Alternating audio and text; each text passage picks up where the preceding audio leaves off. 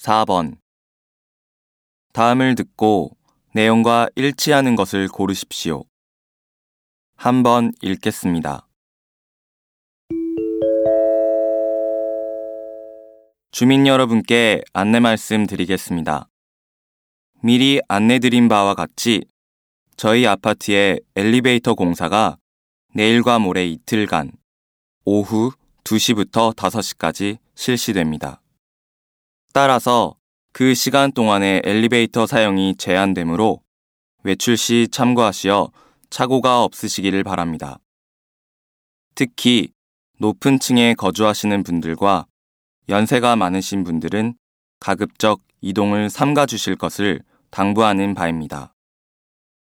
기타 문의가 있으신 분은 관리실로 연락 바랍니다.